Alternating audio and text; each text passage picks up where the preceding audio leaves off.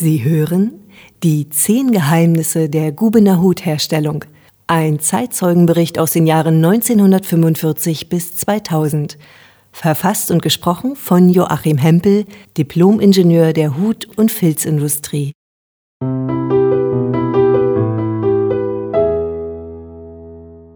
Färben ist Glückssache und die Geheimsprache beim Färben von Hutfilz. Aller guten Dinge sind drei. Färben ist Glückssache, liebe Zuhörerinnen und Zuhörer. Das graue Zeug gib mal zum Färben. Das freut die Enkel noch als Erben. Die hohe Filzdichte bis 0,3 Gramm pro Kubikzentimeter erfordert beim Spezialfärbeverfahren von Hüten besondere Obacht. Hier in Guben kam die schwimmende Färbung in der Färbewanne und das Konusfärben im Konusfärbeapparat zum Einsatz. Gefärbt wurde mittels Farbstoffe für Säurefarbstoff und auch mit Metallkomplexfarbstoffen. Das Flottenverhältnis betrug 1 zu 40, also 40 Liter Farbflotte für ein Kilo Hutstumpen. Das sind etwa sechs Hutstumpen und dabei noch das Farbpulver mit einem Einsatz von 1 bis 24 Prozent je nach Farbton. Geheimknüller Nummer 1 ist der doppelte Farbstoffeinsatz für Haarfilz gegenüber dem Wollfilz. Wir lauschen den Fantasienamen der Farbtöne wie Sonnengold, Azur, Havanna, Forstgrün, ja Marinehüte. Alles macht neugierig. Der Vorgang des Färbens ist ein Wunder, wenn er gelingt. Gemeint ist das farbtontreue Färben nach Mustervorlagen. Wenn ein Stück Papier oder ein Stoff oder ein Foto als Vorlage dienten.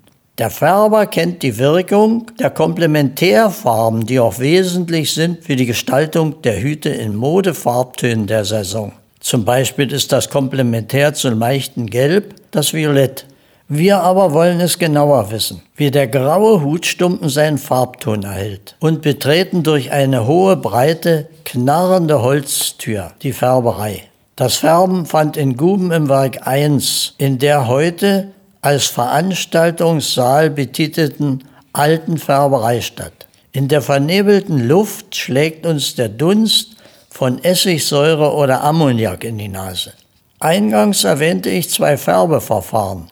Zum einen das schwimmende Färben und zum anderen das Färben im Konusapparat. Als erstes kommen wir zum schwimmenden Färben. Auf einem hohen Podest der sogenannten Färbebühne sehen wir große Metallapparate etwa in Form einer Badewanne, aber mit einem Fullvolumen von 400 oder gar 800 Liter. Ein Färber mit Gummistiefeln und einer Gummischürze, die über die Stiefel ragt, ausgestattet, um gegen das Spritzwasser im Kochprozess geschützt zu sein. Der Kochprozess in offenen Apparaten ist besonders gefährlich, da beim Umschalten der Apparate Mengen der Farbflotte über den Rand der Farbwannen hinausspritzen können. Für die sogenannte offene oder schwimmende Färbung befinden sich 100 bis maximal 300 Hutstumpen in einem Apparat. Nach dem Auflösen der pulverisierten Farbstoffe mit kochendem Wasser, dem Anteigen, wird die Farbflotte so aufgefüllt, dass die vereinzelten Hutstumpen hineingeschüttet werden können. Sie werden durch die Farbflotte, also die Chemikalienflüssigkeit, mit Farbstoff im Saugverfahren über drei Stunden gefärbt. Im unteren Teil des Färbeapparates befindet sich eine Schiffsschraube und der Boden der Apparate ist perforiert. In der Mitte ist meistens eine 30 cm hohe Überwurfkippwand. Mittels dieser Kippwand werden die Hutstumpen besser von der einen Seite auf die andere Apparateseite in der Farbflotte umgewälzt. Sobald die Pumpenfunktion wechselseitig einsetzt, werden die Hutstumpen auf den Boden fest angesaugt. Wir können uns hierbei einen mechanisierten Whirlpoolen vorstellen, der alle vier Minuten in der Laufrichtung umschaltet.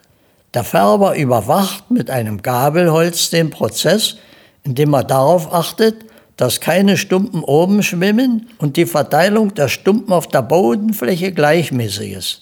Somit wird die Durchsaugwirkung der Farbflotte optimal garantiert. Der Begriff für das Eingeben der Hutstumpen in den Färbeapparat lautet Eingehen. Sobald die Farbflotte eingegeben wurde, erfolgt die Temperatursteigerung bis zum Kochpunkt. Das dauert etwa 50 Minuten. Der Färber nennt diesen Vorgang Antreiben. Nach etwa 30 Minuten Kochzeit werden meist drei bis fünf Hutstumpen aus der Flotte genommen und zum Abmustern gebracht. Dabei werden die entnommenen Hutstumpen mit der Mustervorlage auf Gleichmäßigkeit der Färbung zwischen der rechten und linken Warenseite verglichen. Sie müssen völlig gleichmäßig sein. Außerdem wird am Außenrand ein 8 mm breiter Streifen etwa 10 cm lang abgeschnitten, um die Durchfärbung des Filzkerns zu beurteilen. Bei Neufärbung erhält der Färbermeister etwas Farbflotte im Glas, damit er beurteilen kann, welche Farbstoffreste noch ausziehen müssen und auf die Faser aufzuziehen haben. Hierbei werden in jeweils zweimal 20 Minuten Takt verdünnte Säuren dem Farbbott zugegeben. Durch die Säurezugabe werden die Hutfilze farbechter und die Farbstoffe wandern endgültig auf die Fasern. Dabei wird der Anfangs-pH-Wert des Filzes, also die Wasserstoff-Ionenkonzentration, von um 4,5 auf maximal 3 bis 2,5 gebracht. Ist dieses Prozedere beendet, werden erneut fünf Futstumpen aus dem Apparat entnommen, geschleudert, also zentrifugiert und im Meisterbüro mit dem erforderlichen Farbton verglichen. Dabei wird nochmal auf Durchfärbung und Egalität geachtet. Bereits beim Zwischenmustern werden bei Farbtonabweichung Nachsätze von bestimmten Farbstoffen getätigt, die den geforderten Farbton dann als Korrektur ermöglichen. Ist die Färbung beendet, wird die fast farblose Flotte abgelassen und die Hutstumpen werden mit Kaltwasserzufuhr auf Handwärme abgekühlt. Dann werden sie aus dem Apparat geworfen und als Kegel in 50 Stückeinheiten auf einem Transportwagen abgelegt. Die nächste Färbung kann beginnen, aber nicht ohne Arbeitsschutzhinweis. Gieß niemals Wasser in die Säure, sonst geschieht das Ungeheure, weil die Flüssigkeit auf das 174-fache, das Volumen als Gas, durch die entstehende Hitze explodiert. Deshalb gibt es in der Färberei die rote Ecke für Säuren, die gelbe Ecke für Alkalien und immer einen blauen 100 Liter Behälter für kaltes Notwasser. Aus den ehemaligen Gebäuden der Firma Wilke in Guben ist noch eine andere Spezialität bekannt. Es existierten zwei Hochbehälter, die jeweils mit etwa 10 bis 50 Kubikmeter Stadtwässer als ständige Reserve gespeichert waren.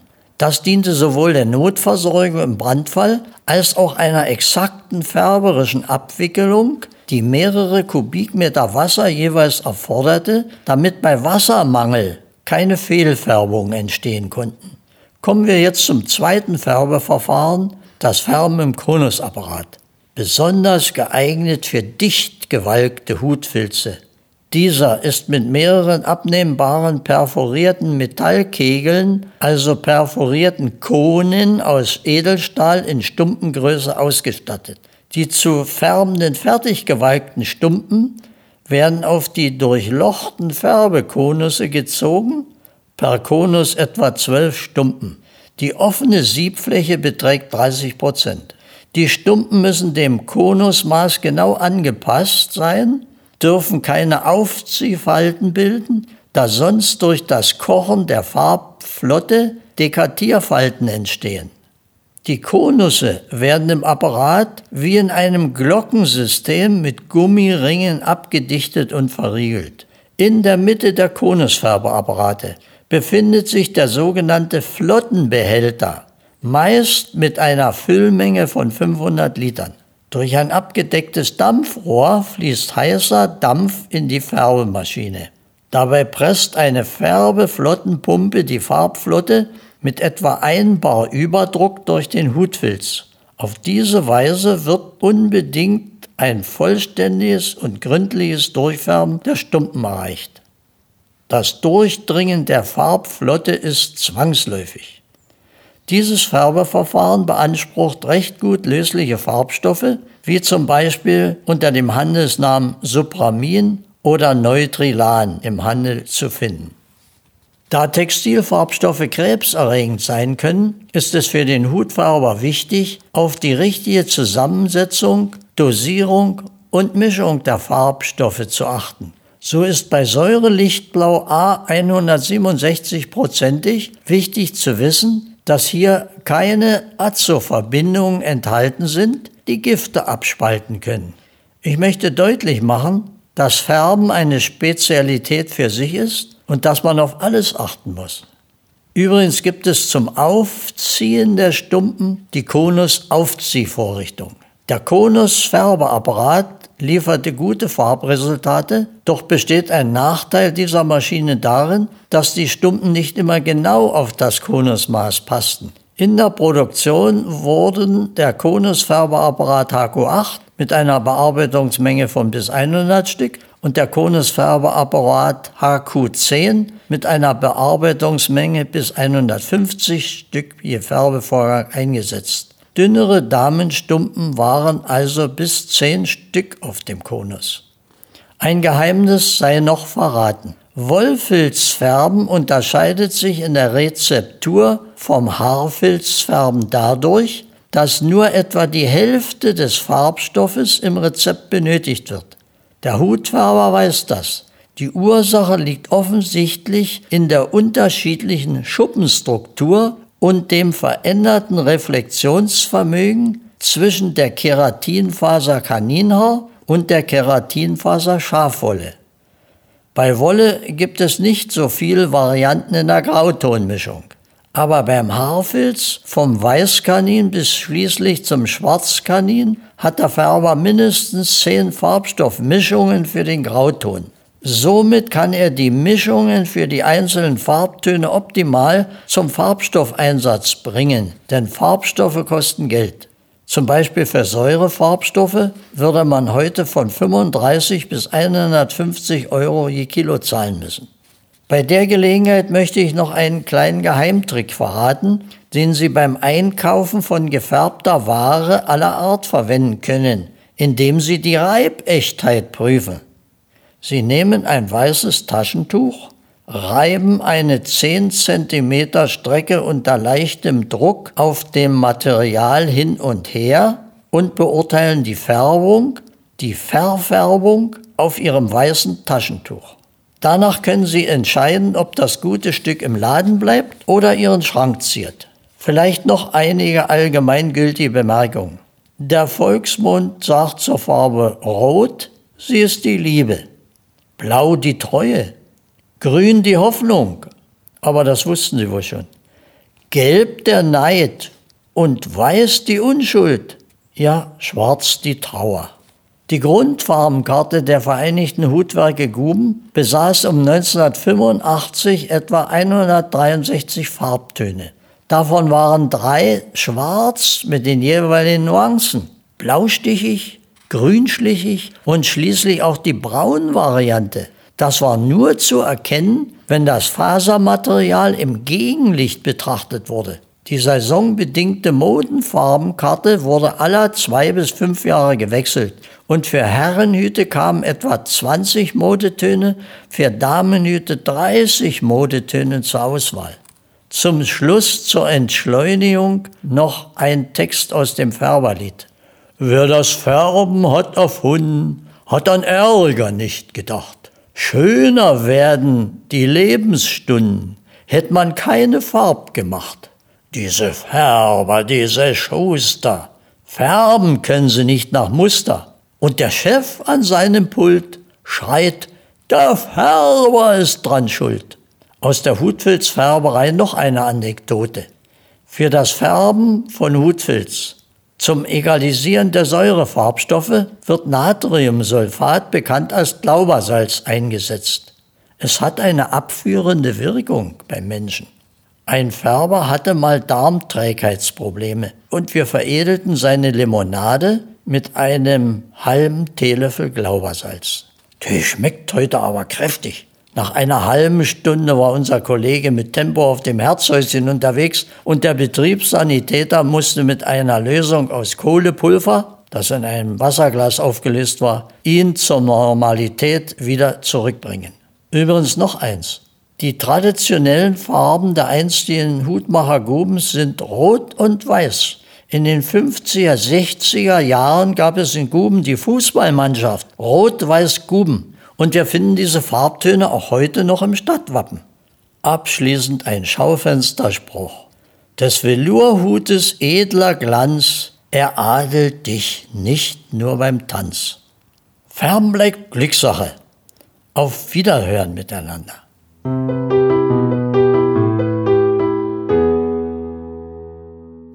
Eine Produktion in Zusammenarbeit mit dem Stadt- und Industriemuseum Guben und mit freundlicher Unterstützung durch das Ministerium für Wissenschaft, Forschung und Kultur des Landes Brandenburg und durch die Stadt Guben.